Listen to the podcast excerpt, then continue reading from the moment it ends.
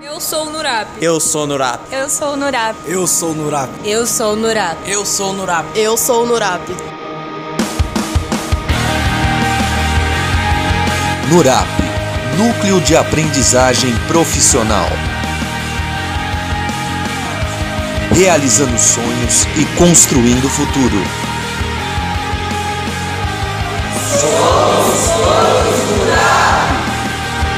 Aqui somos todos Nurap. Nurap, Núcleo de Aprendizagem Profissional e Assistência Social. Podcasts Nurap, diversidade e inclusão ao alcance de todos. Conheça nossos projetos sociais e como o Nurap promove a capacitação profissional através da diversidade e inclusão social. Acesse o nosso portal nurap.org.br.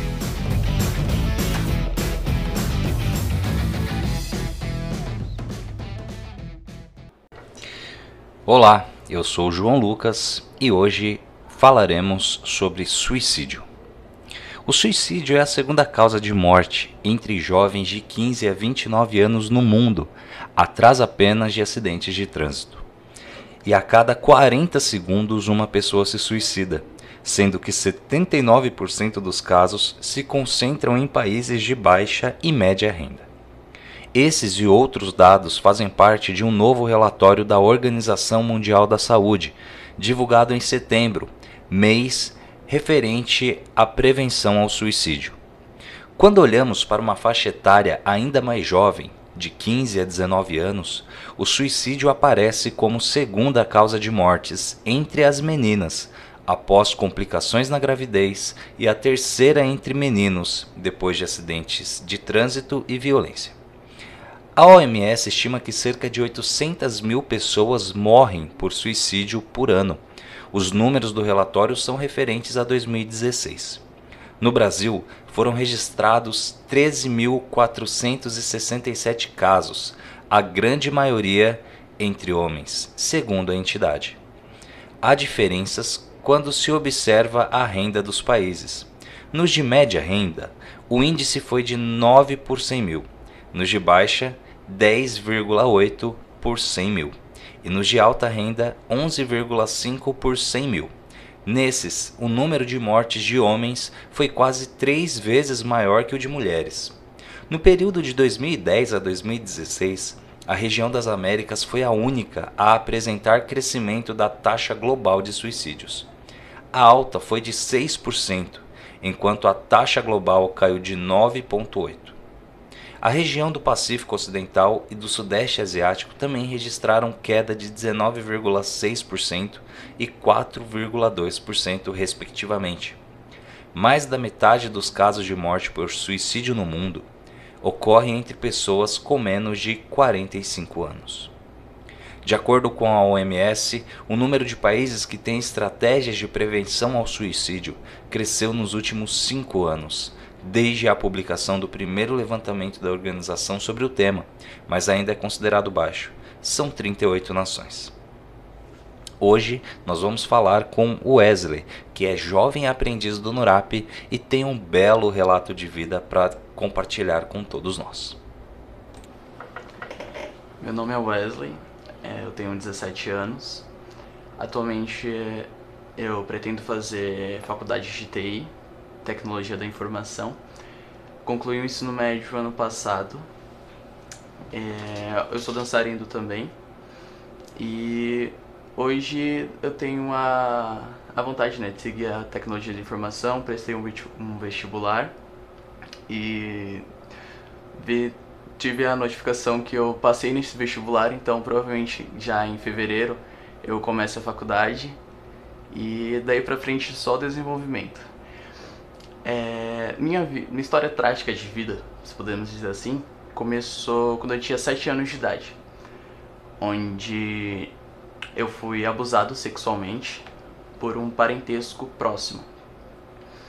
É, nesse tempo, minha família não tinha muito.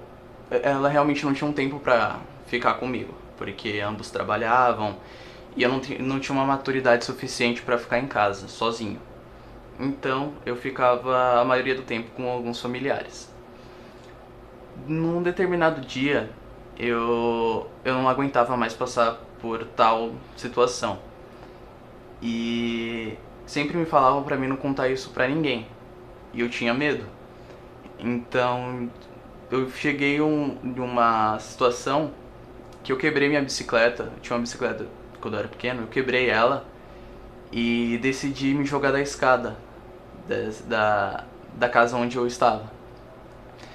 Porque caso não acontecesse de eu falecer nessa nesse suponhamos acidente entre aspas, eu eu iria dar desculpa que eu caí de bicicleta. e foi o que realmente aconteceu. Depois de um tempo, é, minha irmã parou de trabalhar e ela conseguiu ficar comigo, me observando em casa até o horário de escola, que foi onde tudo isso passou. Só que naquela época eu não entendi o que estava acontecendo comigo. Eu não aguentava mais passar por isso, mas eu não sabia o que estava acontecendo. Com meus 13, 12 anos de idade, eu realmente entendi de fato o que tinha acontecido. E foi aonde uma pedra gigantesca caiu. E aquele sentimento todo veio de uma vez. Só que eu nunca consegui falar isso pra ninguém. É, assim, eu digo naquele tempo. Eu não tinha coragem de falar pra ninguém. Então eu ficava me prendendo e aquilo ficava me matando por dentro.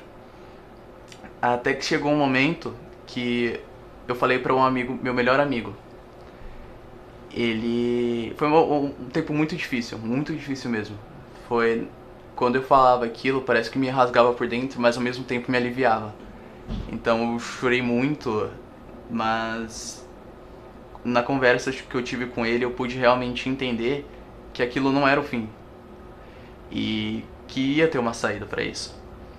Fui depois passou um tempo e eu comecei a, a realmente querer me aceitar homossexual, porque eu percebia que isso isso acontecia comigo, só que eu nunca aceitava, eu, eu não me aceitava.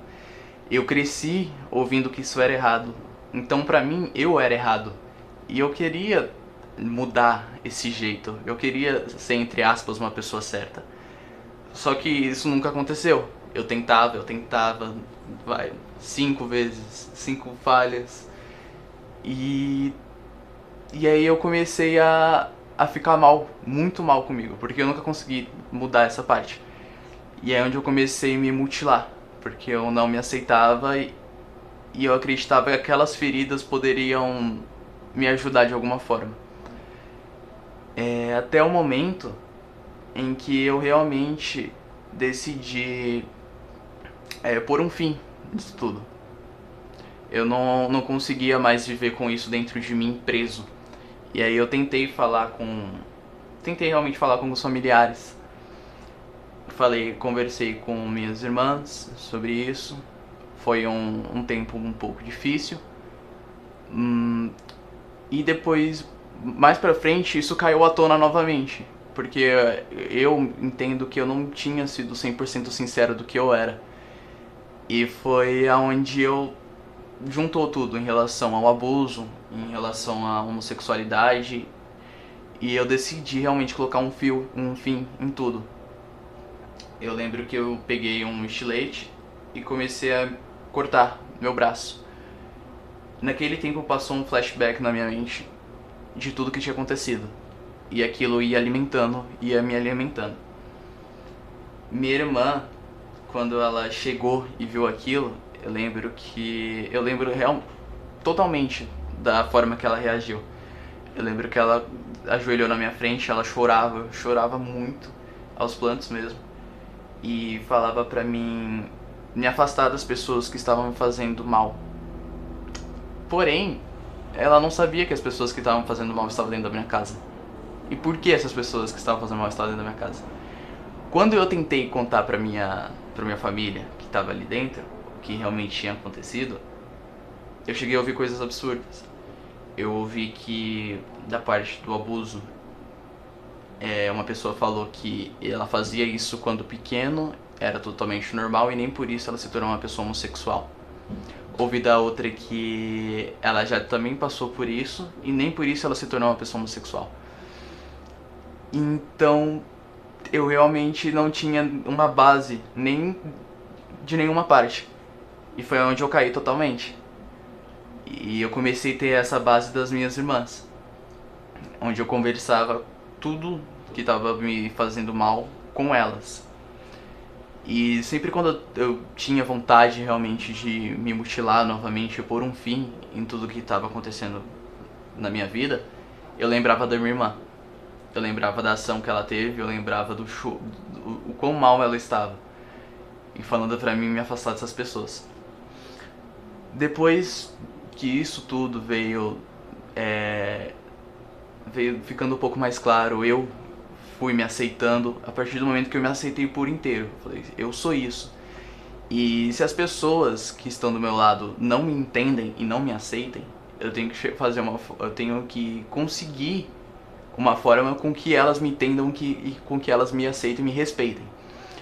Quando eu fui conversar com as minhas irmãs sobre isso, elas falaram que não é uma coisa que ela iria entender assim logo de início, porque minha família sempre foi é, muito religiosa, eu também sou religioso, então isso foi uma parte que pesou na questão de realmente me aceitar ou não. E quando eu conversei com elas, elas falaram que ela não entendia muito de início, porém elas iriam me respeitar e continuar me amando da mesma forma. E foi aí da frente que eu comecei a realmente ter uma base do que que eu tenho as pessoas do meu lado para poder me ajudar. E, e, não realmente que não porque é, eu chego lá e não falo e às vezes eu perco essa oportunidade a pessoa me ajudar. Então eu ficar me prendendo não ia me ajudar muito realmente. A melhor coisa que eu fiz foi falar e ter essa, essa base do meu lado. E com isso tudo eu comecei a me desenvolver, né, dentro de mim, comecei a me aceitar mais. E hoje ainda bem, eu sou uma pessoa totalmente aceitável. As pessoas que que não me respeitam, eu tento achar uma forma para que elas possam me respeitar. Daí em diante. Gostaria de comentar também é, do fato que hoje eu só realmente estou aqui mesmo porque eu me abri com as pessoas. Eu realmente tirei tudo aquilo que estava fazendo mal e estava me corroendo por dentro para as pessoas que eu analisei e vi que realmente estavam do meu lado. Então, se você estiver passando por uma situação parecida, é, vê as pessoas que estão tá do seu lado, tente conversar com elas em relação a isso, se abram com elas. Porque isso é uma, uma, é uma base bem importante que você vai conseguir. O pessoal tá à volta, uma irmã, um irmão, um melhor amigo, familiares mesmo, pessoas bem próximas que te conheçam.